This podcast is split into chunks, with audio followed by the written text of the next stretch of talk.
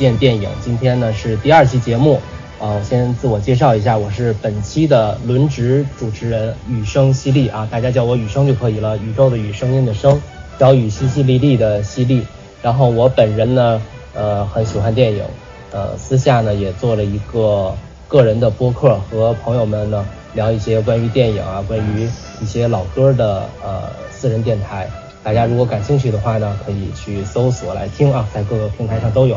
呃，今天很高兴呢，邀请到了两位嘉宾啊，都是我们红魔影迷的朋友。一位是上一期和大家见过面的啊，或者说现过身的王写写啊，欢迎写写，你好。大家好，我是王写写啊。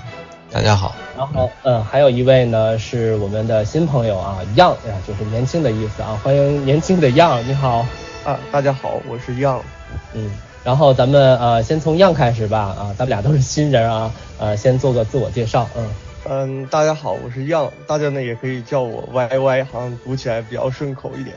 我现在也是呃一个本本科在读生，然后也比较喜欢电影，然后这次有机会就参与到这个电台节目的制作当中，所以呃如果有喜欢电影的朋友能够在这个电台这里留言，也可以。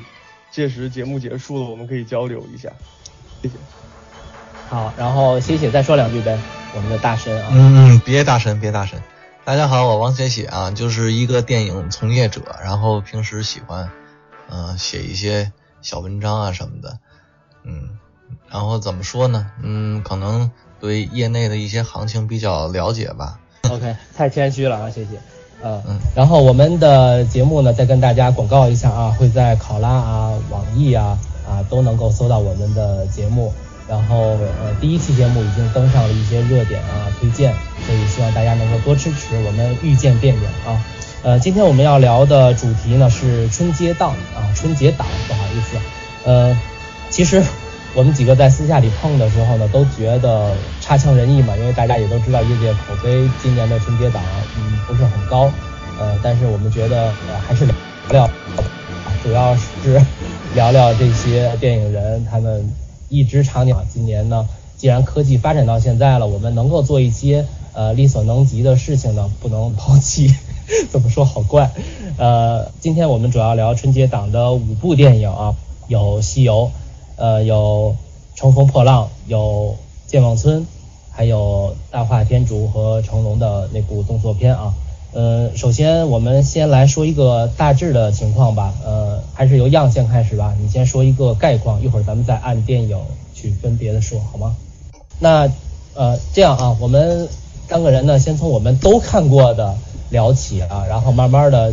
进入到我们有没看过的、有看过的朋友，再接着具体的聊啊。我们三个人都看过的，首先呢，我们想聊聊《西游二》，然后呢，先由写写来跟我们聊聊一些基本的情况。这个电影，好吧？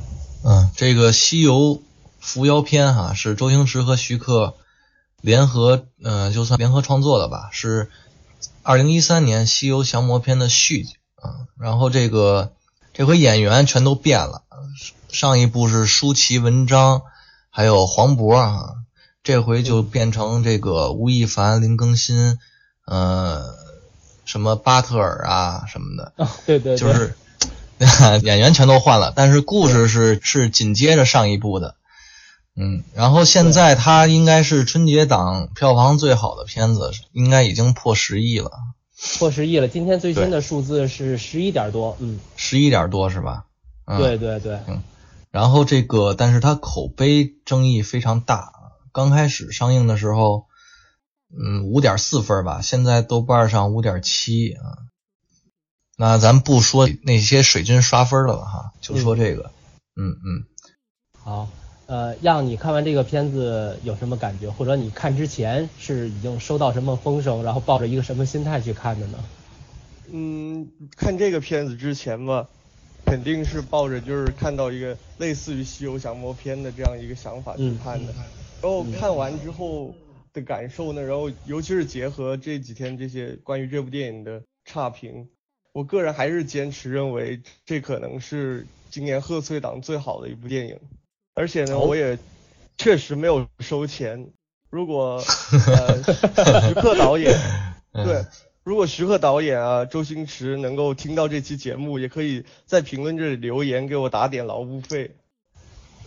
啊，我们尽量啊，我们尽力 把我们的节目越做。周星驰、徐克要能听咱节目，那那嗨了，我跟你说。嗯，对，还是说回这片子，嗯，就尽管这演员、导演整个班底相比降魔篇是换了个换了个透，但是我觉得就是降魔篇。这部片子能拿到六点八分，能有一些票房收入，它的一个优点，基本上在这部片子里还是得到了延续的。其中最核心的，我比较喜欢的就是对《西游记》这部名著一个比较暗黑向的一个解构。嗯，大家也知道，就八六版《西游记》那么经典，它的国民度太高了，然后我们大多数观众能接受的这种关于《西游记》的人设，其实也是自然而然的。跟这个八六版《西游记》是非常趋同的，嗯，这种趋同其实就某种程度上吧，把这种角色的神性提高了。我个人就会认为这个跟原著它描绘的形象产生了一定的偏差。对，然后到这个西游系列，它其实就是周星驰带着这个电影走向另一个极端，他把这几个徒三个徒弟那种。作为一个妖的那种特性摆在了面儿上，然后去挖掘那种原著里面本来就有的黑暗的、暴力的那些方面。是，嗯，这其实，在过往的西游作品改编的那些作品中是特别罕见的。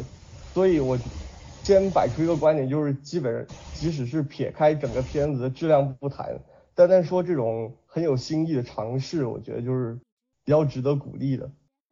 然后这样一个比较。黑暗的一个素材呢，又刚好落到了我觉得是华语影坛最适合的两个改编他的人手里，也就是徐老怪和周星驰。他们俩呢，一个就在那个视觉的展现上比较天马行空，另外一个在剧本的创作中呢，就比较有个人的风格。他们两个人的长处又刚好是对方的短处，就像徐克之前的奇幻作品，大家大概也都看过，像两部《蜀山传》呢。就被吐槽最多，其实就是它剧本的那种质量，它的特效往往也还是一个能够被夸奖的一个点。而周星驰近两部作品《西游降魔》、《美人鱼》的特效，就恰恰属于那种不敢恭维的系列。而在这个《伏妖篇》这个电影里，我觉得他们俩把各自的长处还是做到比较好的一种结合，然后能够在这个片子的不管是视听啊，然后。包括这个整个剧本台本上都能看到他们俩各自的那种作者性。这个片子整体的话，按最近的口碑来说的话，被诟病最多的应该也就是几位主角的表演，尤其就是吴亦凡，不用说了，可能也是我个人偏好的问题吧，我就不太会在这种风格突出的这种电影里边挑个别演员表演的毛病。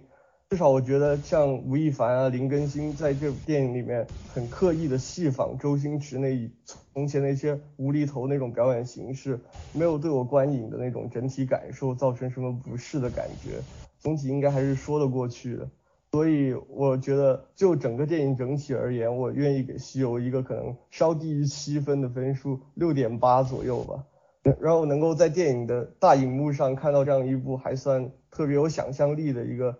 比较 cult、比较写点的一个电影，我觉得我已经非常心满意足了。我大概就说这么多了。OK OK，那说的已经挺挺挺完整的个人。呃，那我先简单的说两句吧，因为我觉得这个电影呢，值得说的地方并不多。然后一会儿请咱们的大神写写再着重的说。呃，我当时看完了这个片子以后，最大的感觉就是挺害怕的哈，因为我 观影习惯里。不太接受那个就是惊悚片和恐怖片啊，因为我就是不相信那些东西，所以就从来没有兴趣去看他们，因为我总是入不了戏，不能跟着剧情去走。然后我在看这部的片子之前呢，没有接受任何外来的那个讯息的影响，然后就愣愣的跑进影厅去了。还是我们这啊，我在天津啊，各位朋友，然后还是我们这中影的一个巨幕厅。然后整个的观影过程呢，就是特别的，就是心里感觉不适啊。它不管它是那个外形做的，还是它那个特效做的啊，都挺吓人的，我觉得。然后，嗯，我感觉嗯，整个剧本的编写吧，有点儿怎么说呢？呃，有点不是周星驰最用心的那种状态写出来的。然后前他前半段写蜘蛛精那些和后半段完全是没有关系，他可能就是为了把这个矛盾冲突从小变大，表现一个这么递增的这么一个架势。然后嗯，最要命的是什么呢？就是刚才呃样提到的一点，就是我觉得周星驰的电影除了他以外啊，无论是邓超啊还是现在的这部电影，就是任何人拍起来都没有他那种。呃，从身体里向外自然流露出的那种无厘头，然后让你感觉既可笑又荒诞，然后你又能接纳的那种感觉，一丁点都没有，反而会让你有一种装模作样、拿腔作势的那种不适感。特别是邓超的那个美人鱼，就是唱歌的那段实在是太刻意了。然后，呃，今年的这部电影也是啊，这个扶妖是吧？呃，我就感觉。整个嗯演员们和这个哪怕是科幻做出来的形象，都让人有一种就是刻意的模仿周星驰一贯以来的一种风格。然而，嗯，又不是周星驰来演，所以就很错位的一种感觉。嗯，这个片子唯一的亮点就是让我感觉林更新不再像以前他所有的银幕形象那样傻傻的，他演的这个孙悟空其实还有这么一点邪劲儿。然后。嗯，要说的就没有很多了。最后要说的就是这个片子，我觉得充满了很多的那种黑暗啊。这可能对于有些人来说是一种新，但对我来说呢，还是刚才一开头说的那个不适的感觉。嗯，大概就是这些。好，谢谢。嗯嗯，这个雨生把我的一些观点已经给说了哈。说实话，录这个节目之前啊，我又看了一遍降魔篇。我之前呢也不是特别喜欢降魔篇，其实啊，但是这个，但是今天看完之后就觉得，真是比扶摇篇好太多了。我就突然对他有一种喜爱的 喜爱之喜爱之情。真的，降魔篇的那些人表演的还不错，是吧？首先肯定是表 表演，肯定是文章、黄渤、舒淇肯定比什么吴亦凡那个表演的好哈。哎，就连我觉得小猪都比他们要好很多。对对对对对，然后这个。其次呢，就是它这个降魔篇的结构很完整。它，刚开始是刚开始就是那个渔，就那渔村嘛，其实就是降服那个沙和尚嘛。对对。刚开始就文章，他通过这个，刚开始一假道士，然后第二个文章就出来了。文章出来之后，发现了真的妖怪，发现完真的妖怪，结果他其实是没功夫的嘛，然后他就等于说是。伏妖的降魔失败了，降魔失败之后呢，舒淇又出来了，就这三个人登场的这个互相的对比啊什么的，觉得拍的特别好。然后他整个影片的结构就是从文章的视角，然后切换到舒淇的视角，然后就是从沙和尚到猪八戒再到孙悟空，就依次的把这三个人降服的那个过程拍的结构很清晰。但是到这个连续的，对对对，但是到这个今年这扶摇篇吧，它就是故事讲的非常乱，我觉得，刚开始那蜘蛛精就其实跟后边没多大作用，然后第二幕戏就一直是在这个那个叫什么国比丘国，一直在那比丘国那儿打转，完了到最后还来一个特生硬的反转，其实前面根本没什么铺垫的，完全就是为了反转而反转。就我感觉很生硬，这片子说实话啊，我觉得它非常烂，非常烂，跟那样的观点不一样哈，非常烂。首先，它这个都说它那个特效好是吧？那么，其实在我看来，特效还是很一般的吧，只说就是那个鱼做的还不错，但是在是那些那个石头、星星啊什么，包括它后半段那，简直就变成那个五年前电脑游戏的水平了，是吧？然后还有那个表演是问题最大的，就吴亦凡他首先他台词功力就不过关，就念台词有气无力了，然后老是就是没有那种抑扬顿挫的那种感觉，就是很难让人代入啊。呃，谢谢你觉不觉得他是在周星驰或者说在呃徐克的呃指导下，他刻意的做出那种就是他在别的片子里也这样啊傻的意思吗？他在别的片子也这样，他从他老炮儿，老炮儿，老炮儿他戏份少，他还好一些。你说他第一部片跟那个徐静蕾那个，那个叫有一个地方只有我们知道那个，他从那部片开始说话就一直这样。哦，啊，然后在那个，因为我没看过嘛，我以为他是导演要求他这样做出那种嗯，不是，他那演戏就不会演，说实话就是不会演戏，你知道吗？OK，然后再继续，嗯，对，然后在这个《致青春二》里，他现在这毛病很明显，说话有气无力的，念台词，包括那个还有一个片子叫什么来？还有一个片子，反正他一直演戏念台词，就说他念台词这儿哈，咱们不说别的，念台词这儿就很差。其次，他那表情啊非常假，你知道吗？你们不觉着吗？嗯嗯，就是从刚开始在那小人国那那个是吧？就情就是情绪，其实这个演员怎么抒发自己内心活动，就是靠表情。结果他表情就基本上，说实话就没怎么变过。说实话就是。就偶尔啊皱皱偶尔偶尔皱皱眉，有去尝试像周星驰那样去表演的。其实他我觉得他是故意的。对他从那个表情啊，从他台词的那种念白的方式上，其实都是有去刻意的一种效仿的形式。只是他可能因为他的水平有限或者怎样呈现出来的，就又是另外一回事。嗯，其实周星驰他后来指导这些片子没有他参演的时候，这些主演全都是模仿他的。就所有周星驰，包括邓超啊，包括那个文章啊，是吧？全都是模，全都是模仿他的。但是这个，嗯，你可以对吴亦凡肯定也是照着他那路子去演的，但是肯定差好远，至少比邓超、文章差好远。邓超其实也不是模仿的很到位，你知道吧？但是他至少他有周星驰，他演戏的表情很丰富啊，是吧？然后就是该夸大的时候夸大，该收的时候收，也是挺那什么的。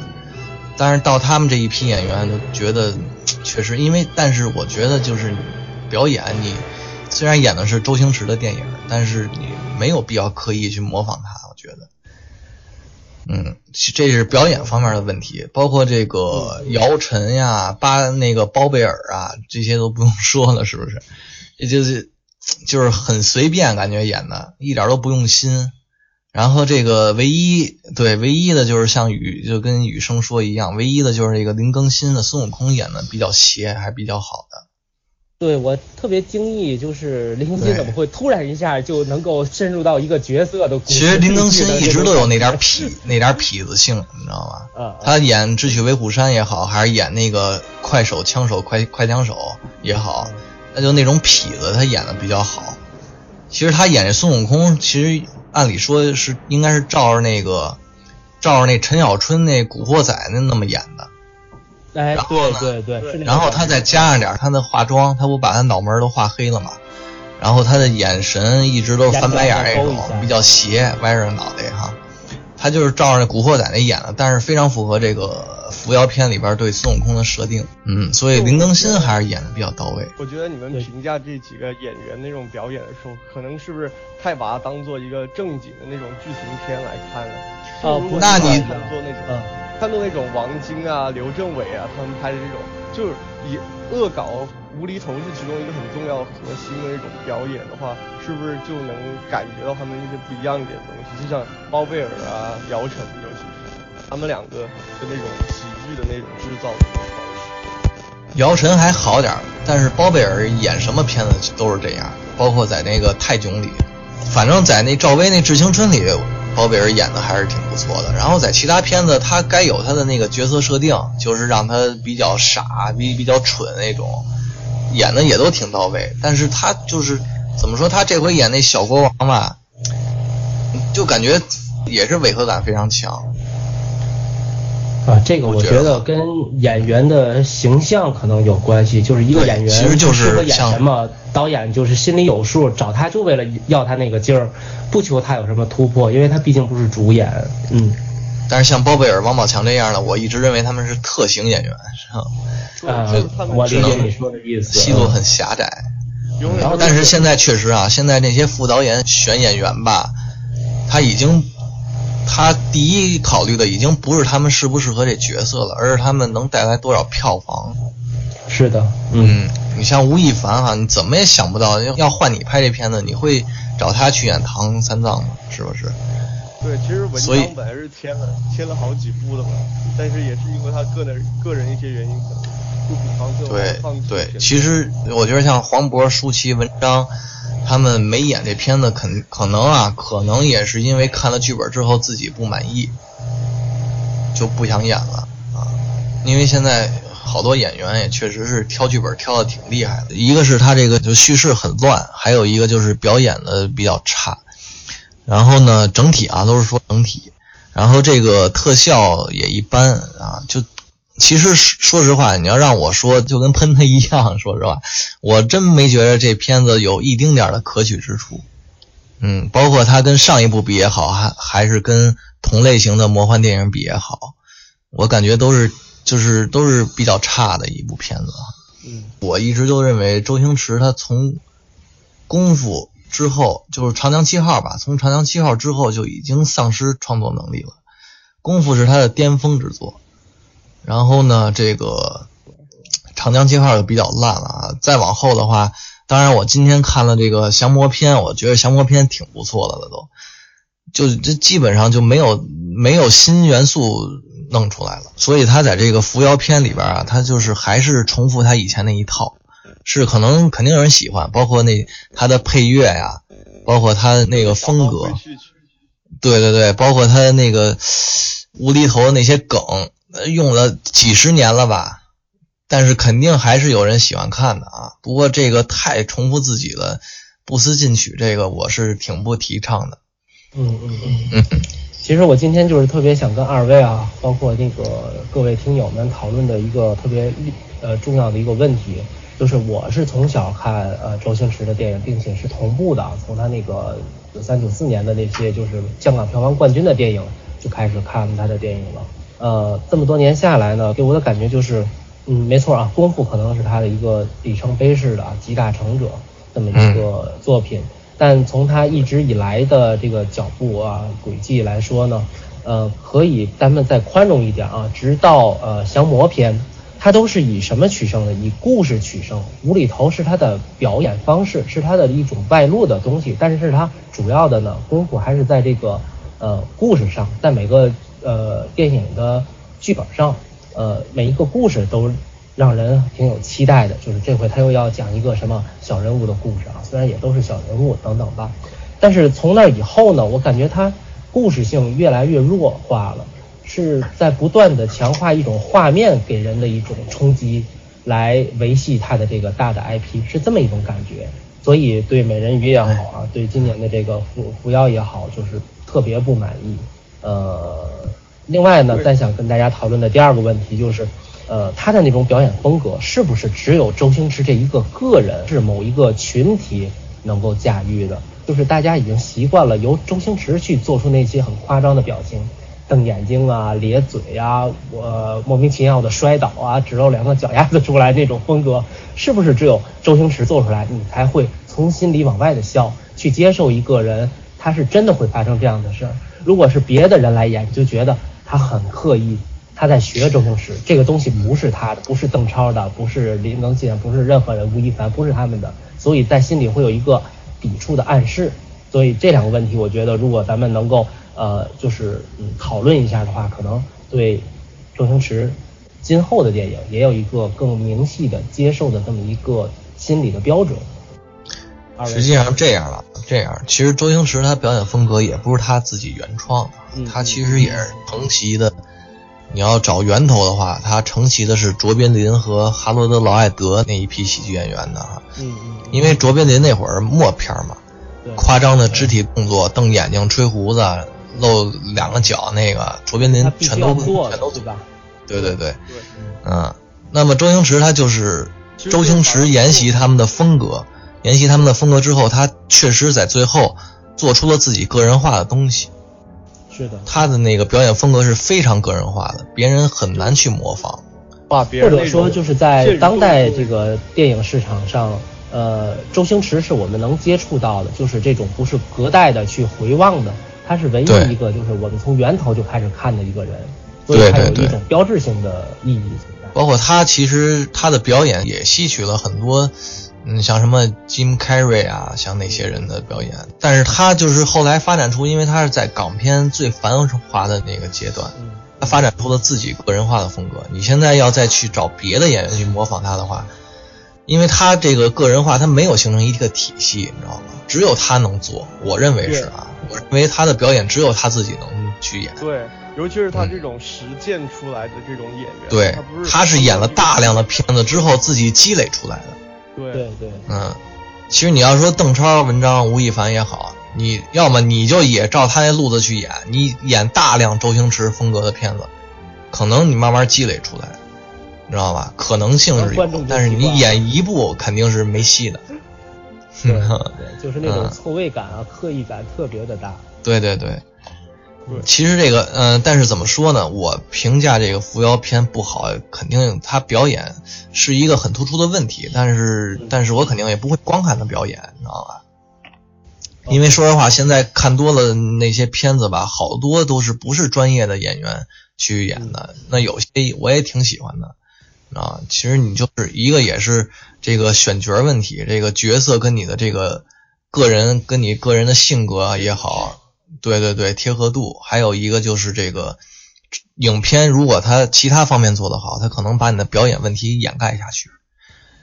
那么这西游这个，我觉得它如果说是要是木桶的那个短板理论的话，它反正在我眼里，这扶摇片全都是短板，无论从它的包袱设置，还是它的叙事手法，还是它的那个呃故事的结构也好，还都是挺。我突然想起来一个有意思的说法啊，如果就是跟写写说，这是一个呃周星驰的影迷来模仿周星驰拍的一个片子，可能你就能接受了。那像周星驰，我觉得他要是找这些人，他估计他会稍微训练一下他们那些无厘头表演的。但是你这个短期内，因为他还是太个人化，你短期内你即使找周星驰本人来训练。对，做的就做出来还是跟他自己不一样。嗯，对，很难去复制，确实是。那扶摇片它这个，嗯，可能在我眼里哪哪都是问题。那你们先说说吧，还是对他有什么其他的看法什么的？呃，对，其实就我我对他看法的话，可能还是就比较集中于他带来的这种跟其他电影不，跟其他国内的院线电影不太一样的一些东西。我觉得。与其拿它跟那种降魔片或者其他周星驰以前那些剧情片比的话，我觉得他这个片子，首先他是徐克导演的，其次我觉得他是更像是那种呃类似于美国的 B 级片，比如说罗伯特罗德里格斯拍出来那些片，他就压根儿就没有想走在那种正道上来叙事啊，或者来制造什么富有戏剧性的那种反转，他可能根本就没有想到去走那条路。嗯，这是我。但是你要说他那个把《西游记》改编的暗黑化哈，其实呃呃，现在一般不像那个那本那会儿那个小说《悟空传》，就已经开始走这路子了。然后这个降魔篇呀，降魔篇我觉得比他还暗黑呢，降魔篇比他血腥，比他还暗黑。然后周星驰跟徐克确实是，他们俩都特别喜欢 B 级片那种。美学，但是如果你要喜欢西，哎，我先问一下样，你喜不喜欢《封神传奇》呀？《封神传奇》你看过吗？没有看过，没有看过。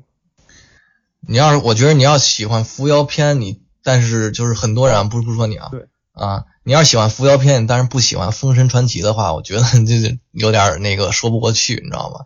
因为这两部片子的美学是一模一样的，就是说那种布景啊，那种。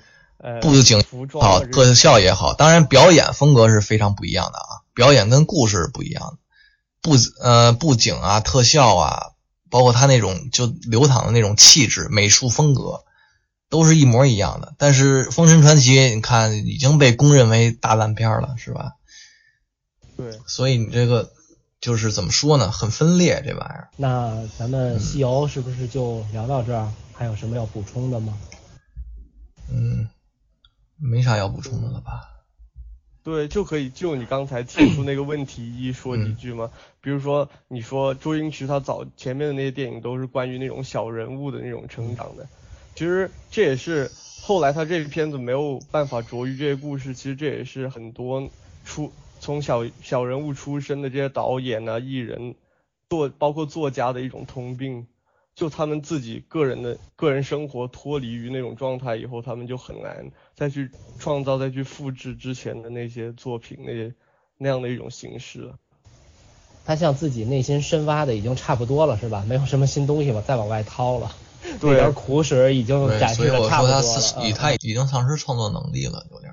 对，确实。而且真的，他之前采访，嗯，之前采访是是哪个呀？是柴静采访他吧？他自己说他江郎才尽了也，啊，你知道吧？但是他又说他特爱钱，你知道吗？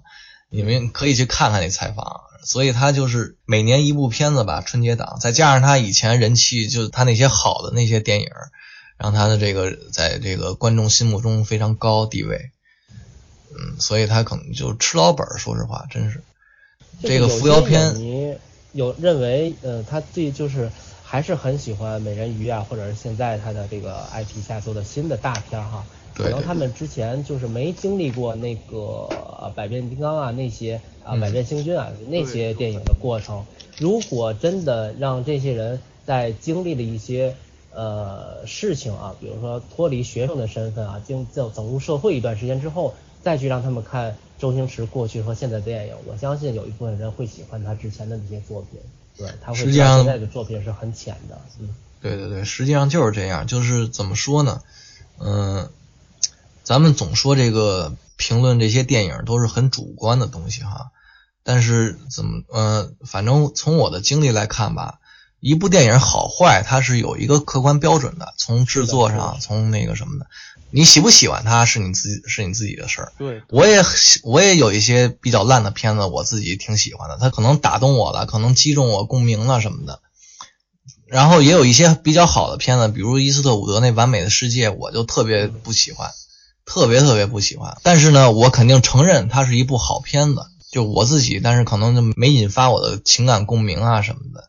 所以我就不喜欢，但是现在很多人，嗯，当然你也要求别人哈，就是现在就是许多人吧，他就把这俩混为一谈了，就他喜欢片子，他肯定就是说是，哎，肯定就说是好片儿，然后他不喜欢片子，肯定就烂啊，反正就是以后怎么说呢？这个一个一方面是电影人吧，他们我觉得也是就是慢慢的吧，就是尽量的有一些诚意吧，有一些良心。再一个就是观众观影素质，我觉得也得。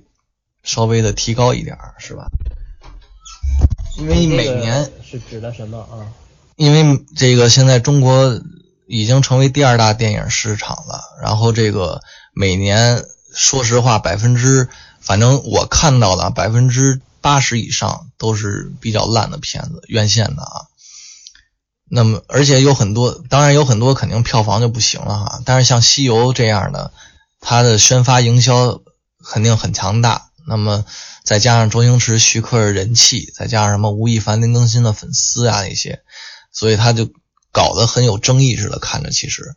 但是我觉得就是以后，因为你毕竟如果如果咱们想看到中国人能拍出《教父》，能拍出《肖申克救赎》，或者什么呃《黑暗骑士》啊，什么那些像那《黑客帝国》呀、《魔戒》啊这些片子的话，我觉得因为咱们。咱们都是那个观众嘛，是吧？咱都是观众，就从这个，我就从观众的角度说，就是其实自己应该稍微的，就是怎么说呢？稍微的客观一点去看这些电影。嗯，我接着你这个话说两句废话哈。我觉得你刚才说的那个提高观众素质那个事儿啊，不可能实现。为什么呢？啊，第一个理由啊，生产决定消费，就是观众要去看什么，是你业界的事情，做什么我们才有的选。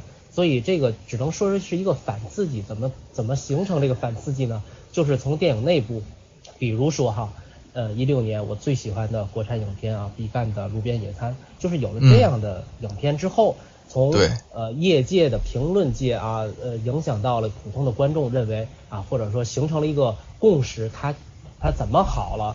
为什么它是一部优秀的国产电影？我们国产电影里是不是需要更多这样的作品？有了这样的舆论的压力。对，才会反作用到业界内部，让他们电影人去，就是哪怕我周星驰挣了十亿，然后我拿出来五千万去支持一下这样的小的项目，让这样的好的电影，对对对，慢慢的如雨后春笋般的多起来，这才是一个就是咱们目所能及的范围内可以做到的事情。对，如果就是指着观众去自发的有这种意识流的东西去刺激市场的生产者。我觉得那个不太可能实现。嗯，我意思相辅相成的，相辅相成，因为对对对，是相辅相成，相辅相成的。因为你要是如果这些就是比较差的电影，它有一天赚不到钱了，它自然自然是吧，自然也会刺激到他们。哦，当然，对说几句吧，就是我看到的，比如说。就是比我们发展了多很多年的那些市场，像法国啊、德国啊、意大利他们的电影市场，其实票房最高那些电影也都一样是被美国那些特效片给充，被那些特效片给充斥了。就即使他们经过几十年的发展，也没有办法，哎，脱离这种现状的话，我觉得我们也不用对这个有太乐观的期望，只是希望。嗯，比如说，就像开始说的路边野餐，能通过商业片，然后来带动别人来关注一些文艺片，让他们有更多的收入，嗯这就已经是很好。我的意思是，就是艺术电影它永远都是那小众，永远都只有一小波人看。我倒不是说这个，呃，中国要是艺术电影多了的话，这个什么可能观影素质就高了什么的。其实咱们完全可以拍类型片。对，类型片、艺术电影就是各个片子你能够做到好这个标准，然后就越来越多一点就可以。对，现在是这样，现在这个因为大家还都是特爱看这些什么功夫瑜伽呀，什么这这种东西哈，所以他就定搞的这电影人，他因为他知道他拍这些观众很喜欢，他就不会去怎么说呢？有惰性，嗯，而且就是相辅相成的吧。这些你觉不觉得这一呃三五年之内新成立的大小影视公司特别特别多？那你说对啊，就因为它票房，因为它这几年票房爆发嘛。影视公司来投资做一个电影，他肯定不是为了追求艺术的，追求艺术的都是没钱的那些人，对吧？呃，但咱们这个没有必然联系啊，我只是说一个现象啊，就是说他成他一看到这个市场热钱这么多。这么容易就能赚钱，随便拍个大电影都可以赚钱。那么没错没错，现现在现在有了投入，它必然要收回成本，它必然是怎么赚钱我拍什么。所以这是一个跟刚才咱们说的那个循环是一个相对的恶性循环的这么一个事儿。所以这是一个特别矛盾的东西。对，所以就是一个是，嗯，电影人现在如果要有惰性的话，观众你可以稍微用脚投票一下，他们等他们拍这些片子赚不到钱了。是不是就会想会拍更好的片子去？因为这个，说实话，国的类型片，呃，就用徐浩峰那观点来说哈，中国唯一的类型片就是就是武侠，其他片子都称不上类型片，就是因为他们就没达到类型片那标准。我觉得广电总局听了咱们这期节目会马上禁播的啊！不会不会的。中国现在它类型片它相对做的比较好的哈，一个是爱情，一个是喜剧。嗯，在这俩类型里边，就是嗯粗制滥造的片子也非常非常多。关键这些人还都嗯这些片子还都有人去买账，知道吧？对，嗯，如果就是想钱太多了，对对对，就是资就是资本就是资本。而且各种算法保证让你的那个片子能够稳赚不赔。对，所以你要这么长期下去的话，如果大家又都喜欢，那可能就会变成这个，这个那个那个那有一片子叫什么呀？《蠢蛋进化论》吧，《蠢蛋进化论》有一特别老早的一个片子了，这个是它里边就写着二零几几年，就是全世界人民在电影院看什么呢？看一个屁股，这个屁股，这九十分钟电影。就拍这一个屁股，这屁股放一次屁，大家都笑一次；放一次屁就笑一次，是 吧？嗯，就在这个片子里。表达，对对对，特别对对对，就那种，嗯，所以这个其实中国的类型片，其实中国要想让票房，我就觉着啊，正经的路子就是，如果想要以后市场更热，票房更好，肯定是要好好的开发这个类型片，就不要做现在这些。就是首先得有一波人，一小波人让观众看到什么是好的。对对对，其实其其实其实我一直提倡的就是中国好好拍这些商业片好好拍这些商业类型片就艺术电影，你你你有余地搞一搞可以没问题，但是主流市场还是商业片天下。但是你现在，但是你商业片你好好拍，一定要像什么。像什么火星救援呀、地心引力那种，是吧？嗯嗯嗯嗯，对对对对对，就是你大做大 IP 没问题，你做西游也没问题的啊。西游你每年拍一拍一百部《西游记》，你都没问题。你只要你只要真的去用心去开发它的类型，你可以把西游改编成犯罪电影，可以把它改编成爱情片，改编成喜剧都没问题。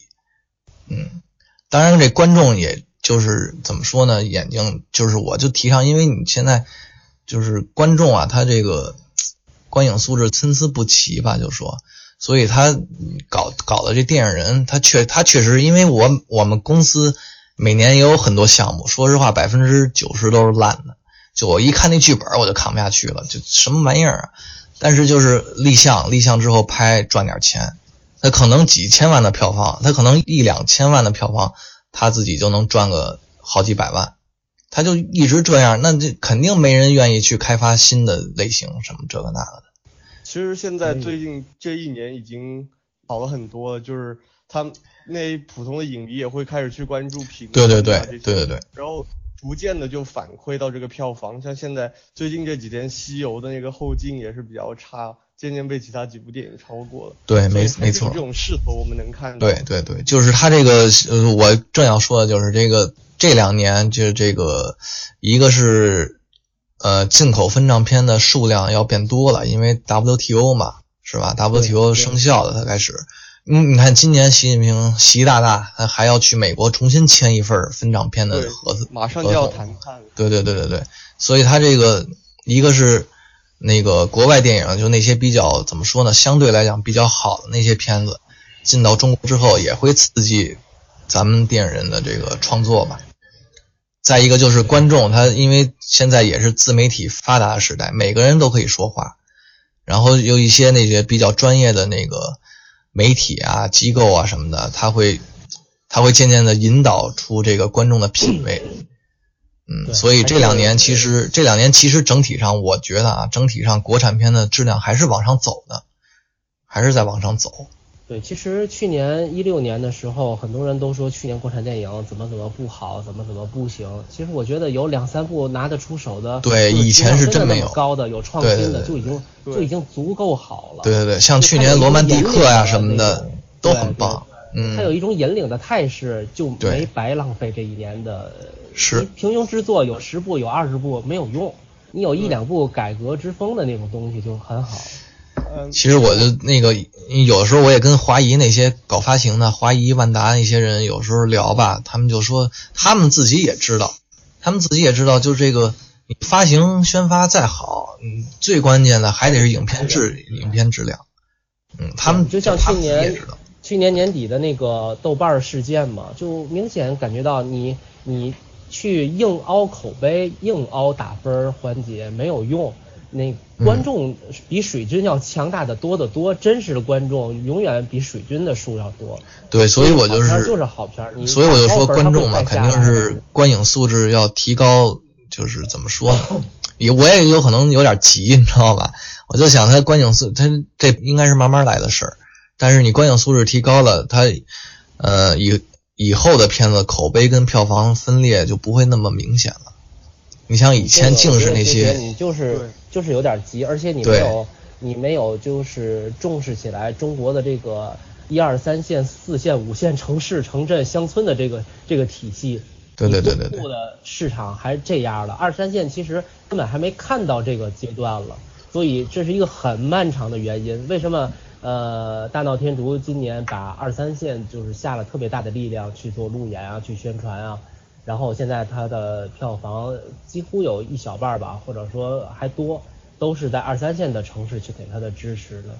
就是中国的这个市场腹地特别的大。为什么我们有些影片或者是真实的生活里，有些呃城镇还在放着港台九十年代的音乐，呃，他们也是听得津津有味的，特别流行的那种感觉。就是它这个影响过程很漫长，东部尚且如此，所以我觉得咱们还是别着急，只能是。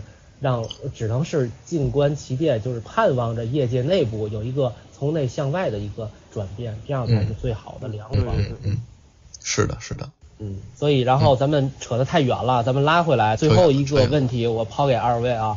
呃，我在朋友圈发完这个影评之后呢，有人说别着急，也许十年以后 会有人像咱们对《大话西游》那个大圣娶妻的那种态度来评价今天的这部《西游》，你们觉得有可能吗？让我觉得可能性还是不是特别大。首先，这《大话西游》这个能够被捧得这么高，其实就是一个非常独特的一个个例。嗯，它这种是很就很难会再出现这样的一个现象级的事件，个体的啊。嗯，实际上它到底真的是不是有那么多值得挖掘的东西？这也本身就是一个只有疑问的一个东西。至少我个人虽然挺喜欢周星驰，但是我个人是不认为《大话西游》就是你觉得《大话西游》有点被过誉了，现在是吧？对对对，那肯定，尤其是把它放在那种呃豆瓣评分啊各种评价体系去看的话，它肯定是一个过誉的一个状态。对，嗯嗯嗯，因为《大话西游》它后来火是靠着那大学生那群体火的，然后那个阶段。呃，应该是九十年代末二十一世纪初那段时间，《大话西游》它从一个默默无闻的片子，突然就变成那圣经似的那种东西。对，它是靠着大学生在论坛什么在那些，然后互相传看，突然就击中了他们那代人哈。嗯，但是那个时候也，呃，说实话，电影咱选择的也不多，就是它还是时代因素比较比较多。但是你现在不一样了，现在你扶摇片这。现在一年六七百部电影在院线上，是吧？就是要真正能诞生出《大话西游》那样再一个经典，非常难。所以我也觉得不太可，不太不太可能。谢谢这个说到，嗯，确实是这样。时过境迁了啊，现象级的事件，时代不一样，再出来一部，嗯，很困难。实际上我是，呃，怎么说呢？当时是赶上那波洪流了，然后大概在几年之内吧，《大话西游》那个上下部可能就看了得有二十多遍。这样的一个次数，很多的那个具体的情节啊，别说台词啊，连 背景啊什么的那个画面的细节都都记得特别清楚，但是现在也忘了。我就想说什么呢？呃，首先这个事儿啊很难再现了，然后还有就是他的成功呢，一个是当时的大学生去助推，那有一次他去南方是深圳大学还是哪去呃做讲座嘛，然后。大学生们说你这个片子啊，充满了什么后现代、什么超现实、什么解构主义。然后周星驰说，你说的这些我全都听不懂，我也没想过，我就是按我的想法去拍了这个片子，去进行了一些具体环节的操作。然后呃，我觉得就是这个片子，刚才像谢谢说的，它就是在一个西游的大 IP 下融入了周星驰个人的很多关于爱情啊。啊，关于很多什么呃遭遇的一些想法，但是那片子其实是刘镇伟的片子。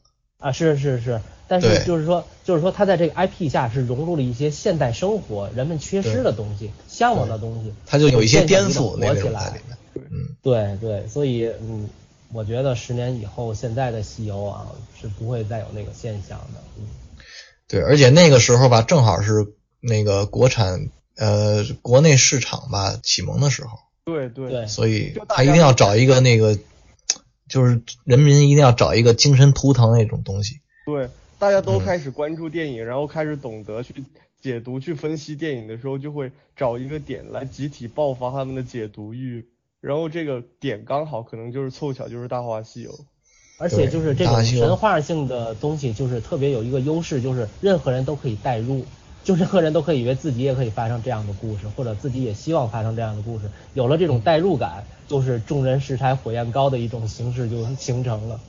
好，那我们接着聊下一部影片啊，下一部影片我们三个人都看的呢是《乘风破浪》。呃，这个我先说吧，因为我呃。我给这部影片呢打六点五分啊，因为刚才西游我是打了六分，这个我觉得比比西游要好一点，所以我打了六点五分。呃，这部影片怎么说呢？我觉得它是一个总体来说还算一个完整的电影。你从各个技术角度去分析呢，它该存在的呢都存在了，该有的都有了。然后硬伤呢也挑不出来很多或者说很尖锐的东西。另外一个就是受环境的影响吧。我当时看这个片子的时候。那个影厅的上座率基本上是有百分之七十到八十之间啊，甚至七十五还高一点。呃，全场笑的次数，就是大家有那种共鸣的一起笑的次数呢，非常的多，至少要有五六次以上。所以给人的感觉就是就是在贺岁，就是在看一部贺岁片，大家认识的不认识的都在把所有的呃心情投放到屏幕上，然后呢，在屏幕银幕内外呢有一种就是达成一种。喜气洋洋的那种很和谐的愉悦的感觉。所以我觉得这部影片整体的感觉呢，已经达到了春节档的这么一个目的。然后呢，它的本身该有的呃素质啊环节都有了，所以我觉得是在及格之线的。而且这部影片呢，能够从头到尾感觉出来，韩寒是一个非常具有小聪明，并且会运用小聪明的这么一个呃导演啊。我本来想说作家导演、作者表导演的啊，呃。呃，这就是一个整体的感觉吧。具体的呢，请二位再来说说，好吧？嗯，乘风破浪，乘风破浪，我也觉得比这个比其他几部电影要好哈。当然也不是，说实话也，你要是放在放在整个的那个电影范围里，还是挺平庸的，因为它借鉴了许多那个其他那些穿越题材电影的梗。是是是。嗯，对，它就原创度比较低，确确实。但是它把这些桥段元素啊，它融合的还是比较好的，我觉得。对的，对的。啊，然后对韩寒也是非常耍小聪明，非常会耍小聪明。就他那些台词呀，有的时候挺精妙的哈，可能让人省唬一下你。对对对，所以这这片子怎么说呢？嗯，及格吧，及格线以上。我跟雨生的这个观点差不多。对，我给这个片子也是给六点五分。而且，就我感受最明显的这一点，就是他这《乘风破浪》这部片子，跟比《后会无期》还是要进步很多。比《后会无期》好太多了，《后会无期》看得我太尴尬了。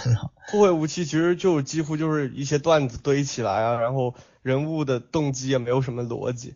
到《乘风破浪》这里，段子跟段子之间的衔接至少是比较顺畅的。对对。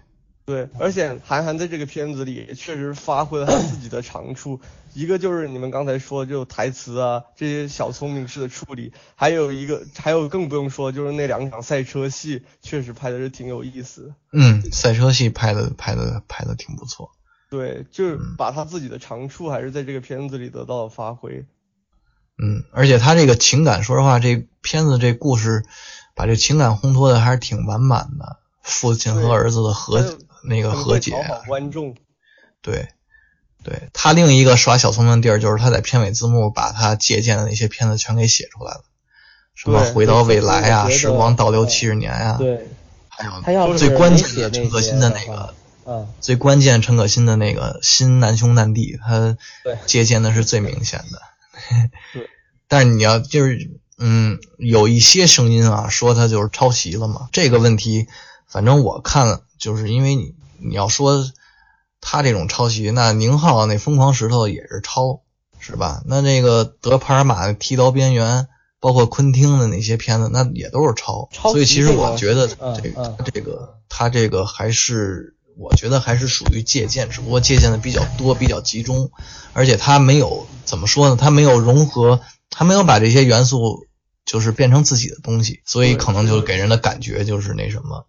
其实它的本土化做的还是不错，就跟当时那些时代这个地域的元素结合起来，把这个对也有一些，嗯，对。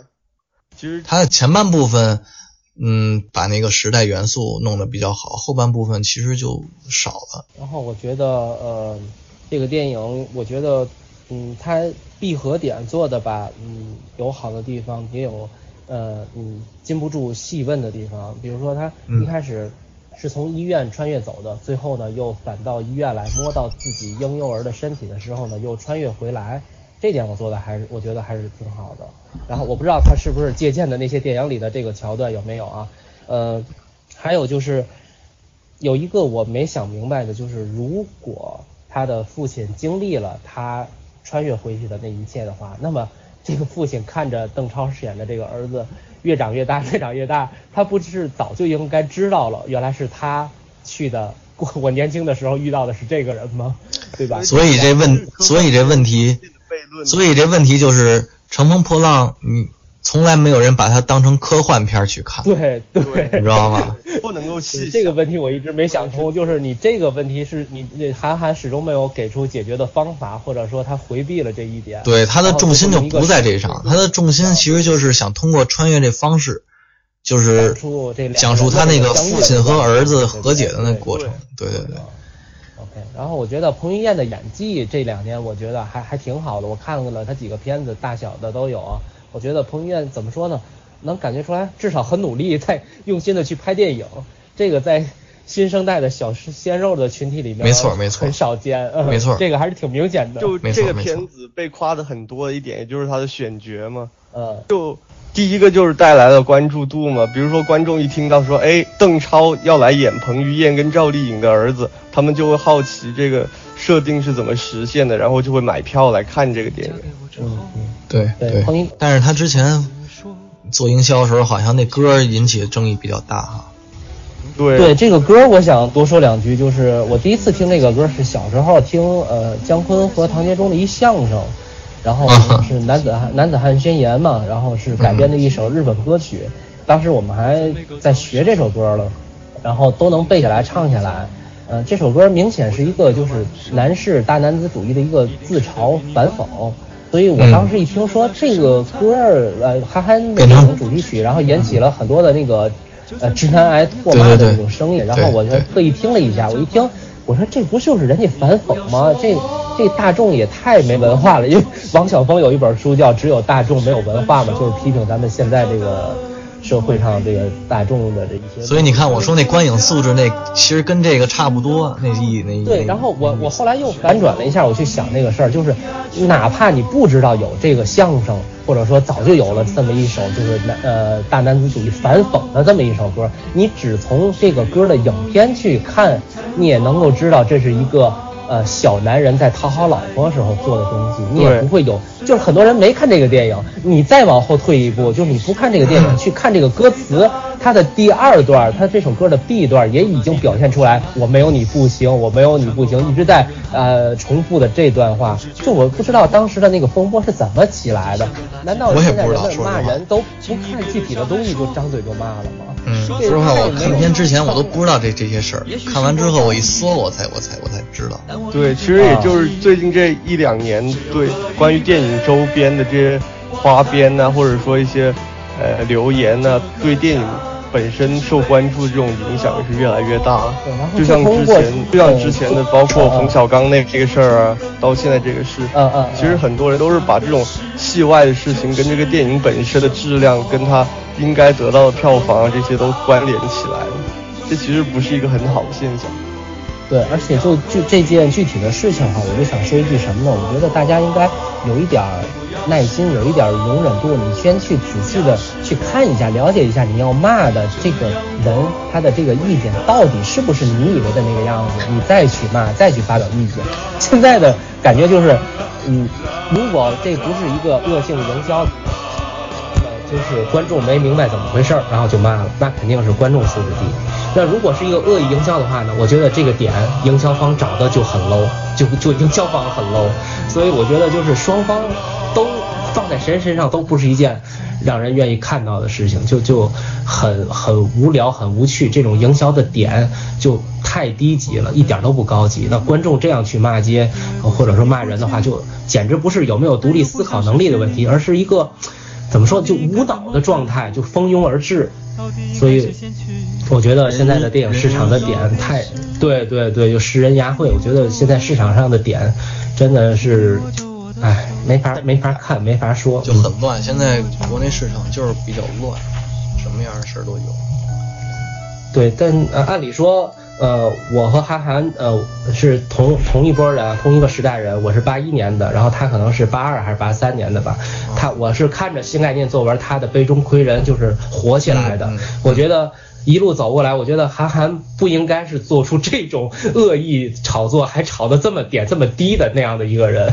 所以我觉得，呃。其实我对韩寒的印象还是挺好的，从一开始就是都是十七八岁能写点东西，然后不服气，然后慢慢的接受了他写的东西，到后来有博客的时候，他的几篇长文其实已经稍微有了一些知道分子的味道，呃，然后到后来做电影啊，做赛车呀，我觉得最最起码架子还有那么回事儿。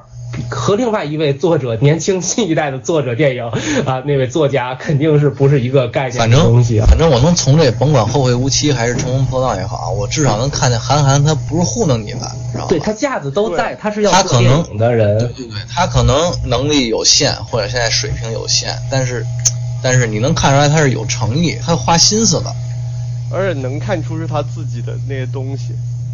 对对。对他的那种小聪明是他独有的一种风格和气质。嗯，但是你看这个《乘风破浪》，它的拍摄周期是春节档这些片里边最短的，最最短的。那我我 我推测啊，他肯定这次这个本子肯定弄得比较好，他对他的结构非常的有自信，比较顺，所以他就拍的非常快，非常顺。啊，然后这个成片质量，你要是放到别的档期，可能。不会像春节档是这么突出吧？也就是其他片儿确实素质都太差了，同行们的衬托是吧？嗯，好，然后。呃，我前两天看了一篇文章，是写写的还是谁的，我忘记了。就是说，他说这个他傻很傻的，就说自己的这个制作周期只有三个月嘛。然后大家现在很流行的说法都是三五年啊，或者几十年啊。然后他就啊，他就现在很傻，就说我这篇就三个月就做完了。就是说他不懂得营销，不懂得就是做着一个样子让大家知道，就是呃他做这个片子花费了多少心思呀什么的。所以我觉得其实韩寒真的嗯跟一些已经在这个行业里浸淫许久的老江湖还是不一样的。呃，我对他还是嗯怎么说呢？嗯，眼光还是另眼相看。反正《乘风破浪》让我对他下一部片还是有一些期待吧，就说。对对，因为这个嗯。因为你要是就不跟春节档这些片子比，客观来讲的话，就是它肯定这个片子优点缺点都很突出，同样很突出，也不是说就是特别好的一下就。对对对。啊，但是它确实有那个趋势，它可能是吧？可能下部片子会越来越好，未来的展望对对对。对对对，尤其是如果他能够找到一些他属于他自己的东西，就不再去模仿别人的这个框架，是不是还能够送出一些好作品？水准之上的作品，这也是值得期待的。像现在反正全世界的电影原创电影都是非常难搞的一个项目，好莱坞那边也去闹剧本荒呢。对 对，那边的原创能力也在下降，现在都是改编剧本都都已经能改的差强人意。对对对，他他要真能搞出新东西来，那就真厉害了，真的。现在都不求新了，现在就求稳。然后对，今年奥斯卡几个原创剧本明显没有这个改编剧本，就是质量就是让人感觉接受起来很通顺。嗯，对对。然后那《乘风破浪》，二位还有什么要补充的吗？要细说的吗？嗯，《乘风破浪》。应该也没什么了吧？哎，反正就是就是一个质量一般般的电影，嗯，说不出来哪好，也说不出来哪太坏，嗯，对，反正比较正常。你至少它像个电影，对，它至少算个电影吧。哎，你觉得赵丽颖、邓超演的怎么样啊？都？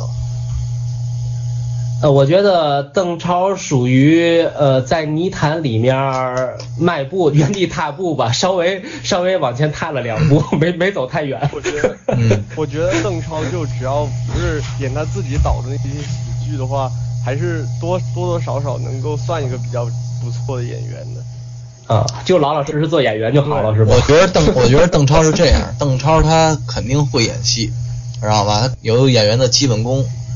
对吧？但是他那个，但是他这个，就是他搞那些项目，但是他可能就是拍电影也好，还是他自己去演电影也好，他不是很从那个就是自身的那个影片的质量角度去考虑。对他分手大师是这个意思吗？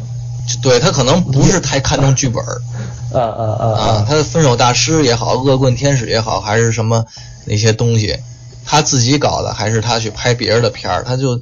他可能觉得也要么就是人情，眼光比较随意。他就一部他的作品老是一部天上一部地下，那烈日灼心，是吧？这不就演的比较好啊？结果又来一个分手大师，又来一个问天使，你说他老就干老干这种事儿，嗯。对，然后就是说一句题外话，那个他和孙俪的婚姻不是挺好的吗？然后大家都挺那个，就是看好他们的。然后粉丝们就说，我们娘娘是负责艺术的，然后邓超是负责在外面接烂片赚钱的。这个调侃的比较精辟，哎，这个揶揄的还是挺到位的，我觉得粉丝里边有人才。其实嘛，孙俪自己演的那些个电影也不比邓超好到哪去，《月光宝盒》啊。孙俪，然后孙俪主要主要演电视剧，主要。对，就他有一段时间接特别多电影，都是刘镇伟的那种恶搞那种片子。那估计是被他阶段，嗯。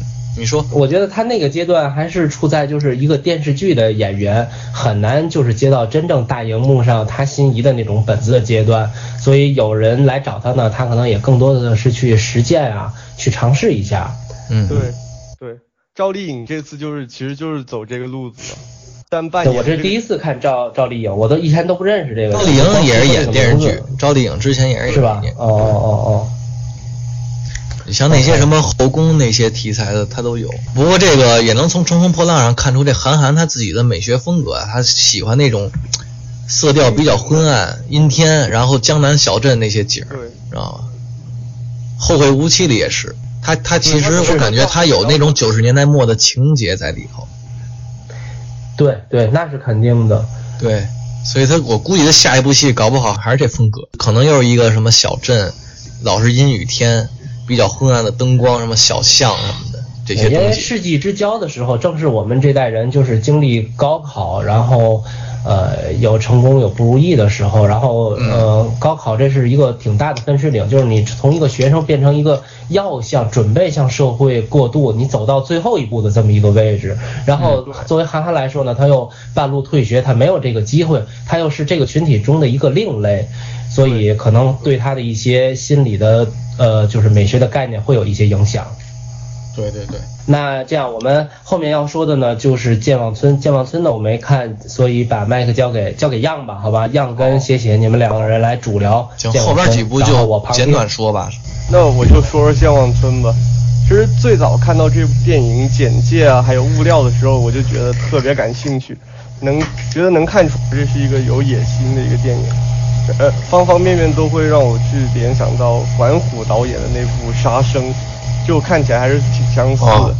我个人就对这种预言呐，或者说反乌托邦式这种电影是比较偏爱的。嗯，而且这个导演陈玉勋以前也是台湾相当有水平的一个导演嘛，所以觉得理所应当的还是该期待一下这个电影。但是好像看完之后，对总体离我的预期还是有一定差距。就我还先说说这个电影的优点吧。它最大优点毫无疑问就是关于忘忧整个这个流程的一个设定，它是一个非常指涉非常明确，而且贯穿全片的一个线索。其实我觉得它本来是有能力、有潜力去围绕它构建起一个年度级佳片的一个框架的，但是呃，它的文本的那种，它给这个电影带来了很多隐喻啊，很多那种浅层文本。不管你说正常分析也好呢，或者过度解读也罢，至少它是有那种解读的空间的。这也是这种寓言故事它最需要的一个东西。但是具体到呈现寓言的这种方式的时候，我觉得它就比较欠佳了。他想去那种戏谑的去讲好这样的一个故事，其实对这种这种方式对演员的要求是很高的。这个片子的演员他的选角，我觉得是比较失败的。尤其是那些台台湾演员那种国语口音啊，放在这种片子里，它太现代了，就显得与这种，呃，民国时期的这种格调是比较出入比较大的。台词的那种念白的水平也很难让我们观众融入到故事里。再加上它又有阿卡贝拉啊这种比较另类的一种配乐，整体就让我觉得非常的聒噪。对，非常聒噪。对。大闹天竺也很聒噪，对，就这两。总体来说，大概就是能够就给这样的一个评价，大概及格线上下吧，我觉得。嗯，你说那些毛病，它本来是一个应该是寓言性质，甚至有点反乌托邦性质的电影吧，它其实没表达充分，就是因为它剧作上出问题了。它的叙事节奏还是手法也好，你直观来看不是很吸引人。对。然后它的结构比较崩。前后就也不能说头重脚轻吧，就但是反正就是该粗的时候没粗，该细的时候又没有细。对，其实就中间那段王千源做村长那一段，我觉得是全片最出彩那一段。对对对对对，那一段拍还是比较流畅。在那一段之前和包括最后结尾，其实都是完全乏力的，相较于那一段来说。嗯，对。但是他那里边政治隐喻确实比较浓，是吧？你觉得吗？啊，这就不多说了，这这。对。但是这个，但是这片子也是，这片子也是陈奕迅他上映前不是也遭抵制了吗？对，就因为他个人那种反服贸的这种身份嘛，啊啊，所以就会有人把他的这些政治隐喻跟这个导演本身的这种政治倾向连在一起看的话，就肯定会有一些负面的评价。嗯，包括这个你说那个选角儿，呃，不合适，我也是感同身受哈。舒淇、王千源，甚至包括那个张孝全，其实都是还不错的演员。对，但是他们这个在这个片中这个角色跟他们的个人气场太不符了，就感觉很做作，有点违和感比较强。尤其是王千源那个那个江湖道士吧，对啊，他那登场的时候我就觉得不对劲，就是跟他个人气质还是差挺远的。他的那种动作、肢体语言等等都是非常形式化的，好像嗯，就有点那种舞台剧的风格，是吧？对对对对，嗯，包括他这个好，我也不知道是出于什么原因的考虑哈，他这个里边也是动不动就有跳舞的地儿，是为了春节档还是怎么着，我也不知道，但完全没有必要加，我觉得，就搞他故事反而更乱了。嗯，他对对，就是你说那些他冗余冗杂的那些东西太多了，就是对太多了，不必要的。嗯。呃，这片子我看的时候倒是那什么，其中有一个亮点吧，就算是就是那个一片云那个角色，不知道还记不记得，就是特别胖的那个邮差，那个女人，她其实是一土匪头子嘛，是吧？她中间有一段是那谁曾志伟送她一自行车还是怎么着的，就他中间穿插蒙太奇穿插了他几段骑自行车回老家的那个戏。我觉得那几段都是有那种默片的那种感觉。对对对，那就感觉拍的挺有意思，我觉得。对对。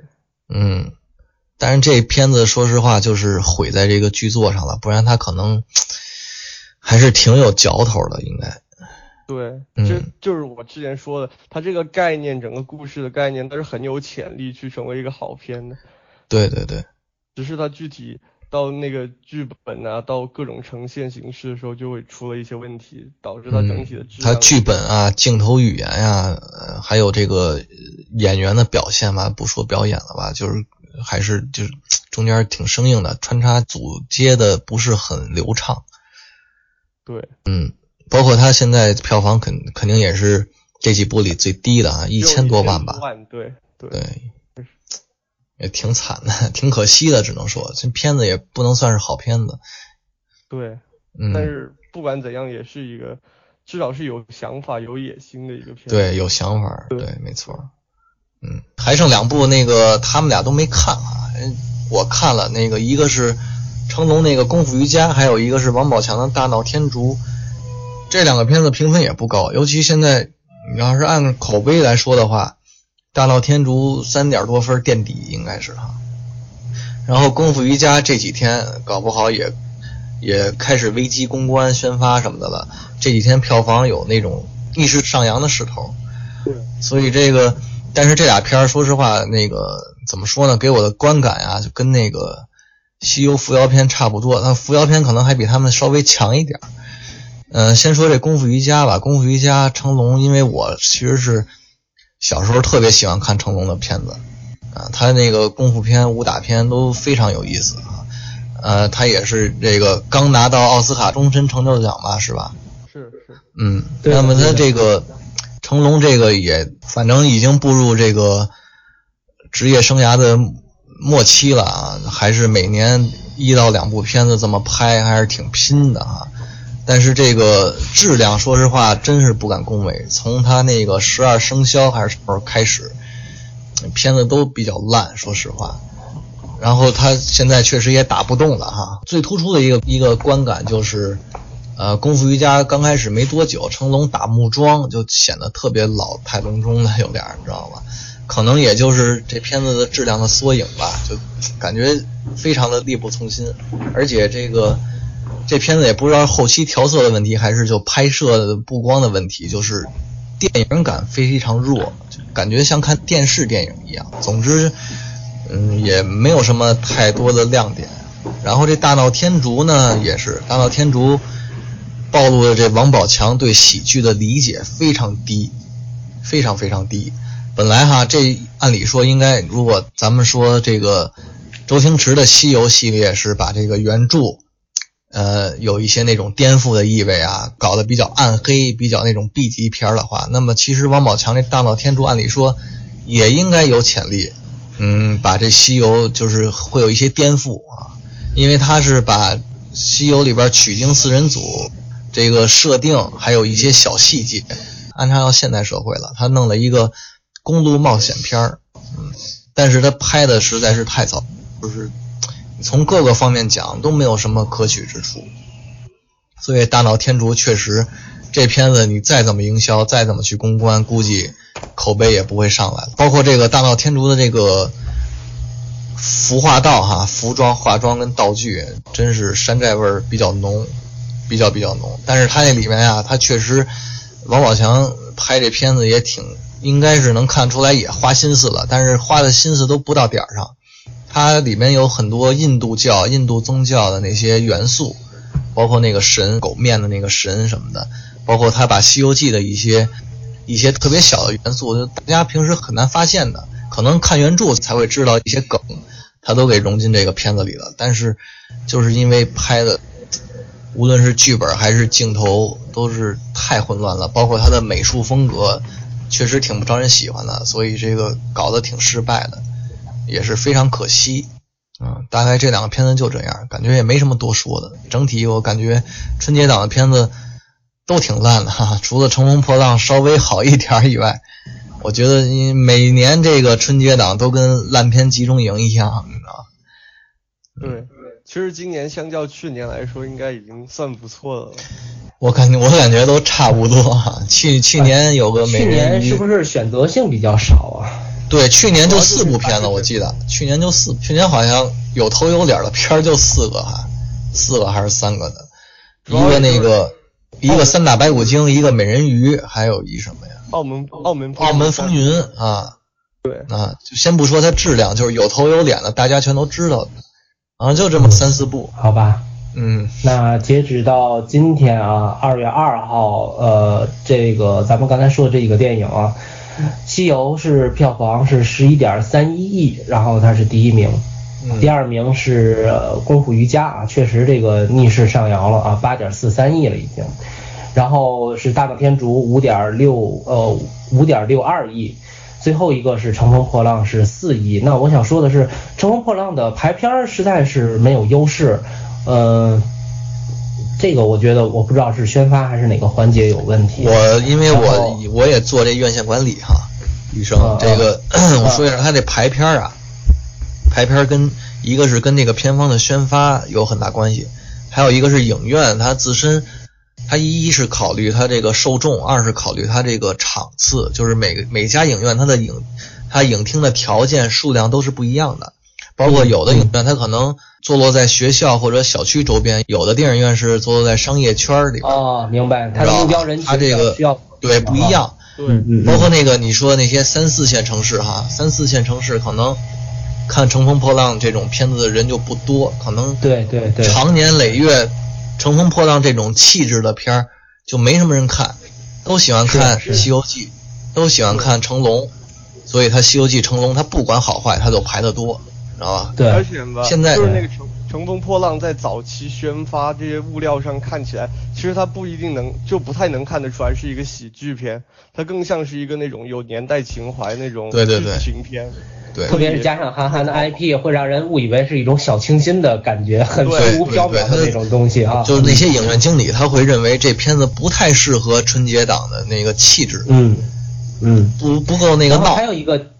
啊，还有一个挺奇怪的，就是健忘村。健忘村，我记得是在呃年前吧，就是我去几个影院，它的那个有预告的那种大厅嘛，放的健忘村其实放的挺热闹的，可是它的排片瞬间就悬崖式的跌落了。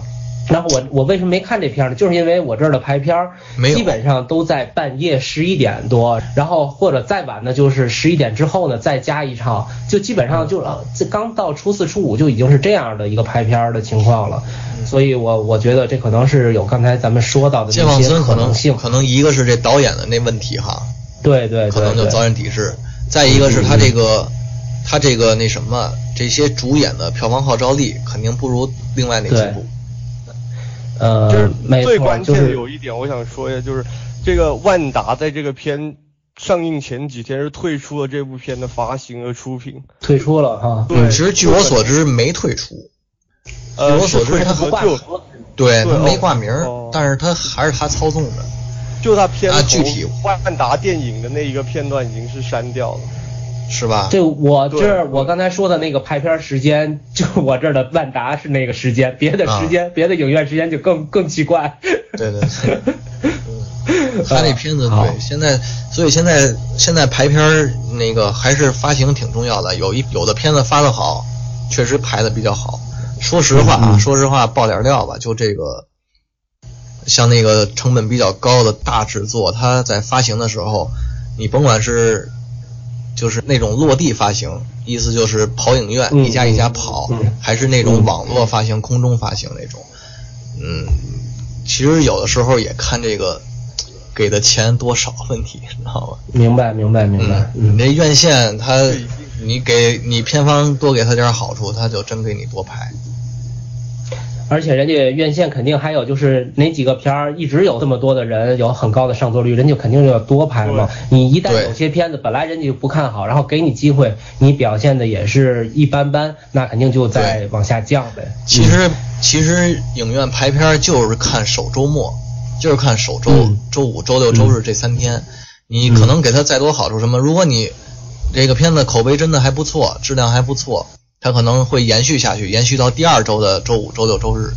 如果你这个就是哎，刚开始就是大量的宣发公关，确实让大家都拍片了，但是实在是没有人看，或者说口碑太差，后劲太乏力，就是影院也不会继续排。其实现在。上个月我们这边那个罗曼蒂克那个状况基本上就是这样，嗯，就首周末它的票房几乎是一个断崖式的下跌，然后到第二个周末的话，它就排片非常少了。对对对，它现在所以影院排片它不是看你影片质量，说实话，它也是，其实按按理说哈，我也是做电影院，做电影院我那会儿做电影院那会儿，我说实话，我觉得这排片啊，你当然得考虑发行这些因这些因素，但是你也得有一种。给观众那种指导的一种稍微那么有一点点的意思在里头，嗯嗯嗯，就是像有一些片子确实大众应该更应该看得到的，你可以稍微多拍那么一两场。对，然后我去年有一点还挺感动的，就是呃路边野餐嘛，一开始就是没什么看看的人也很少，然后排片也很少，对，但是就是通过刚才咱们说的那个口口相传，嗯，然后我这边排了两个月，最后 一直到夏天还在有，对对对，对，所以就是不管他也许每场就那么三五个人看，但他至少呃坚持的时间长了，看的人就会那基数肯定会越来越大的。现在就是认钱。第一，然后认话题性，你知道吧？只要你有话题性，你肯定就市场就就就吸引眼球嘛，你肯定市场就前景就比较大。你像那会儿那个去去年那个《百鸟朝凤》，不也一下跪排片不也上去了吗？他就是搞话题性。呃，不仅排片上去了，上座率也上去了。对啊，上座率上去，票房一下就好了，拿了三千万。对啊啊，那已经很好了，已经很好了，嗯。然后接着刚才这个话题呢，说说我们未来这两三个月之内，几位有没有比较期待的作品，等着到院线去看的？我二月份就只有《爱乐之城》了吧，还有那个《欢乐好声音》，那是动画片是吗？那个动画动画对，不错的。嗯，《欢乐好声音》我觉着那是照明动画出的片子，就是那个小黄人那个，哦环球环球底下那个。那片子我之前看预告片觉得还挺好玩，不知道能不能达到去年同期《疯狂动物城》的水平哈，但是比较期待。再一个就是《爱乐之城》，《爱乐之城》就不用说了，好的，《爱乐之城》不用说。嗯，样呢？样你有什么就是期待满满的东西作品？首先，当然期待的也是《爱乐之城》，因为嗯，就是这个导沙沙泽勒这个导演上一部的《爆裂鼓手》也是带给影迷很多惊喜嘛。嗯，是是是。再加上然后特别喜欢，特别喜欢，特别喜欢《爆裂鼓手》。对，再加上这部电影又是今年奥斯卡的这样一个最大的热门，我想是的。首先，他借着这个情人节的这个潮，然后再到奥斯卡颁奖的时候，我觉得应该能够取得一个比较好的票房。嗯，好。我那我我这段时间我看我们那个表，二月份大概得上四十五部左右的片子。啊，这么多吗？差不差不多吧，就有些还没有完全定，没没有完全定档，大概，嗯，大概四十五部左右。呃，OK，那我说说除了《爱乐之城》以外的吧。然后我不知道你那能不能看见不成问题的问题是三月几号上？我特别期待这个片子。问题的问题，嗯，我没看着，大概会在三月中旬吧，嗯。呃，我因为我是范伟的影迷，你知道吧？嗯嗯。从那个耳朵大范伟打天下，然后啊，看车人的七月到求求你表扬我啊，我一部没落，全都是同步看的，然后就觉得范伟真的是一个特别好的演员。那潘金莲你也看了吧？那看了看了，呃，那个当然那是一个群戏啊，范伟就是很少，那就是一客串。客串，对对对，我就是想说，呃。嗯，怎么说呢？我不能说替他做广告吧，就是请大家不要忽略这种就是很有戏，身上很有戏，然后却因为一些客观条件就是没成为这个时代呃流行影星的这么这这样的一个类型的演员。我觉得呃中国其实有这样的演员，有有几位哈，其实都值得去看他们的作品，而且是值得花钱去看的。我感我感我感觉哈。雨生，我感觉哈，我感觉范伟已经混得挺好的，不也拿到金马影帝了吗？是，范伟已经是他们中间的翘楚了，已经非常好了。但是其实我最可惜的情况下，知道谁吗？你说，我最可惜的是一个女演员，应该也中年了，现在也。哪位？我估计你们猜不到，叫严炳彦。哦，就万箭。他演的是哪个电影？都看。万箭穿心。对，万箭，对对对。万箭穿心，还有那个先生的花，对对对对对，这演员我觉得演戏特别特别棒，特别特别棒。可能说说句那个不恰当，就好比中国的凯特布兰切特吧，哦，就有点那意思，但是一点名气都没有，真的。OK。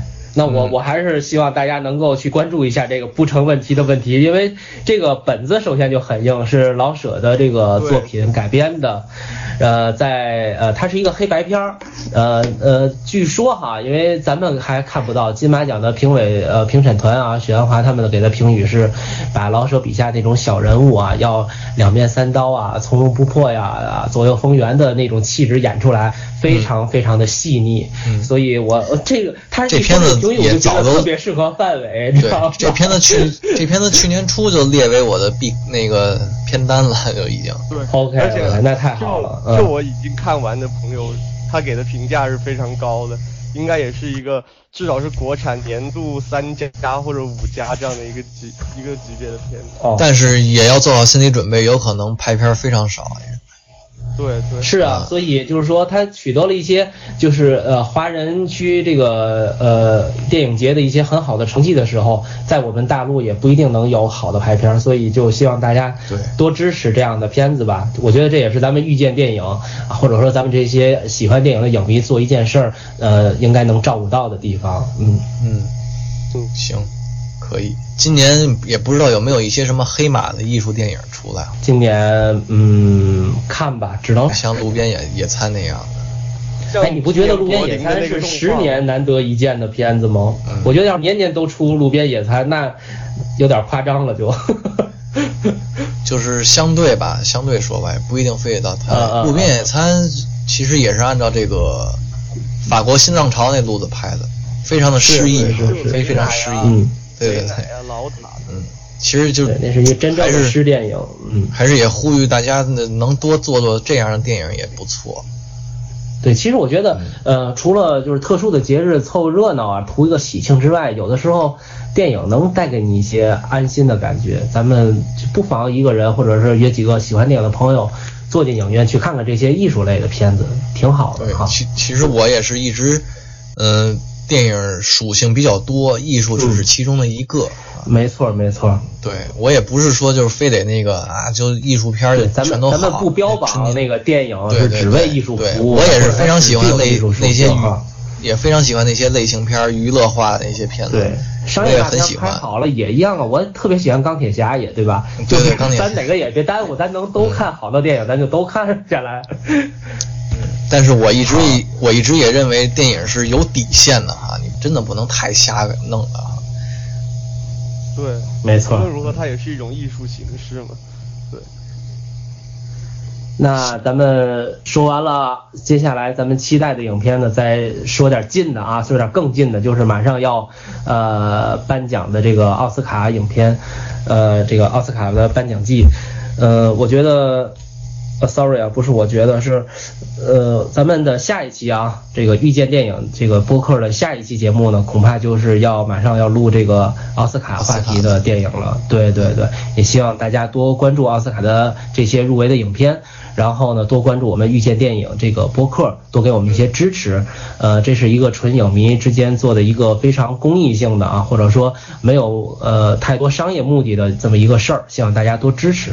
然后我觉得二位可以说说，对简单的啊一两句话说说对这个颁奖季奥斯卡这今年的一些展望，或者说你们有什么感觉吗？今年就是有一句话不是这么说吗？就是自从看了豆瓣啊。成为影迷以后，奥斯卡年年都是小年，今年都是小年。对，就是今年已经出来的这片子，就也有很多朋友看过啊，包括自网上现在有的那种资源，其实也没有一个特别亮眼的那种片子。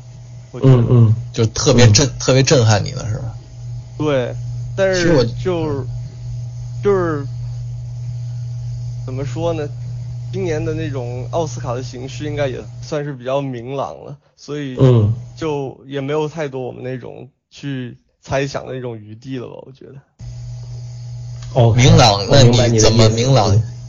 你觉得怎么明朗？他就觉得有十四项获奖入围的影片就很。我觉得《爱乐之城》对，《爱乐之城》会成大赢家是吧？对，就《爱乐之城》，我觉得还是比较大可能成为一个大赢家的。虽然就是《月光男孩》海边的曼彻斯特有可能会拿最佳影片，有可能。当然，我看那资源也不是很清晰哈。今年怎么说呢？说今年确实是有点小哈。今年这年，嗯，我觉得这几年就一四年那比较大，有鸟人，有爆裂鼓手，有万物理论，对对对，对那年确实，嗯。对对对，少年时代什么的，然后到聚焦的去年也不能算小年哈，有聚焦有什么的，聚焦房间什么的也挺好。今年这个确实相对来讲有点小啊，但是这个，但是这个，你比如像月光男孩那些，其实说实话，就是我觉得也不是太好哈，不是太好。当然这个现在也是因为。呃，资源也好还是怎么着，可能这个也不是没看全，没看没看全，所以就是，就我所知的这个《爱乐之城》是一个，《海边的曼彻斯特》是一个，都是挺有竞争力的，可能也就这俩片儿还可以吧。嗯嗯，那雨生你说说吧。啊呃。呃，是这样，我觉得，呃，我同意那个你们两个人综合的意见，就是今年这个十四项提名，这个确实挺猛的哈，然后他很有可能成为最大赢家。虽然我一直在等着他的这个院线版啊，一直没看他的提前暴露出来这个资源版。然后我想说的是什么呢？就是在这个大形势下呢，我也期待有一些小的惊喜。呃，我现在看了有差不多有十部了吧，就今年的热门的入围影片，我觉得我现在评分最高的是《海边的曼彻斯特》，是吧？呃，对对对，这个我评了九分啊。嗯。呃，我我是这样的啊，具体的一些奖项，我觉得在男主的这个奖项上，我觉得有几个片儿其实是可以争的。呃，两三部影片都是，比如说这个《海边曼彻斯特》啊，呃，凯西呃。呃，埃弗莱克是吧？然后还有那个丹尼尔·华盛顿，然后还有《爱乐之城》的那男主啊，这个电影还没看。然后我觉得这三个就是嗯两部看了的，我觉得表演的都非常好。这个男主我觉得还是可以期待一下有没有小的惊喜。呃，女主当然就是这个梅姨跟这个于佩尔之间的一个对决了。呃，其他的，就是从前哨战来说的话，好像比较热门的会是艾玛斯通和波特曼他们俩。波特曼不错，第一夫人虽然我没看，但是我觉得波特曼可能挺有竞争力的。OK，就嗯，好像比较多的人会认为梅姨这次在奥斯卡会是一个陪跑的角色。对，可是我今天刚刚看完那个呃《跑调天后》，我觉得，呃，怎么说呢？不能说就是啊特别精彩绝伦，因为我觉得这种事儿放在梅姨身上已经很普通了。她就是拿起来这个角色，就是按她的水准演成这样，我觉得就够别的女演员奋斗几十年才追上的了。嗯，我也觉得梅丽尔·斯特里普应该不会很难再拿奖了，已经给过她几次奖了。奥斯卡她那个惯性就是。不会给人给一同一个人太多次机会的。奥斯卡评奖是有那种很多的那种潜在的那种规则在这里的。而且奥斯卡他，而且对对，而且奥斯卡他他的公关因素非常强，你知道吗？对，还是得看这些片子公关。对，还有就是今年的一个小的插曲吧，嗯，看看有没有受去年这个肤色之争的影响，会在某些奖项上给人一种好像是找平衡的这种感觉。也有，这是唯一的一个，嗯，这是唯一的一个就是变数吧。其他的，我觉得还是，既然有十四项入围了的话，肯定就是一种大势所趋的态势。嗯，期待小惊喜，嗯，这就是我的态度。但是说实话哈，这个也不好说。这个，嗯，他这奥斯卡毕竟是美国本土的电影奖，他这今年美国这个总统大选的形势，包括梅姨之前。在那演员工会上的那个发言哈，我觉得这好莱坞啊可能会对这政坛的变动表达可能通过奥呃可能通过奥斯卡会抒发点自己的怨恨也好还是什么的。是我之前也考虑到这个因素了，看看有没有合适的奖项能够表达一下他们的态度对这个新的政府。对对，好。那今天反正奥斯卡具体的留到下一期说吧。对对对，更多的内容啊，请大家关注我们遇见电影的第三期节目，好吧？然后嗯，那我们今天三个人啊，呃，谢谢啊样还有雨生，在这里感谢大家耐心的听完我们三个人啊胡说八道，呃，更多的内容就关注我们的播客就可以了。谢谢大家的收听，咱们下期再见，拜拜。谢谢谢谢，好，谢谢大家，嗯，拜拜。有分离人生本是一段戏有欢笑也有哭泣。不知谁能谁能躲得过去？来来来一起来。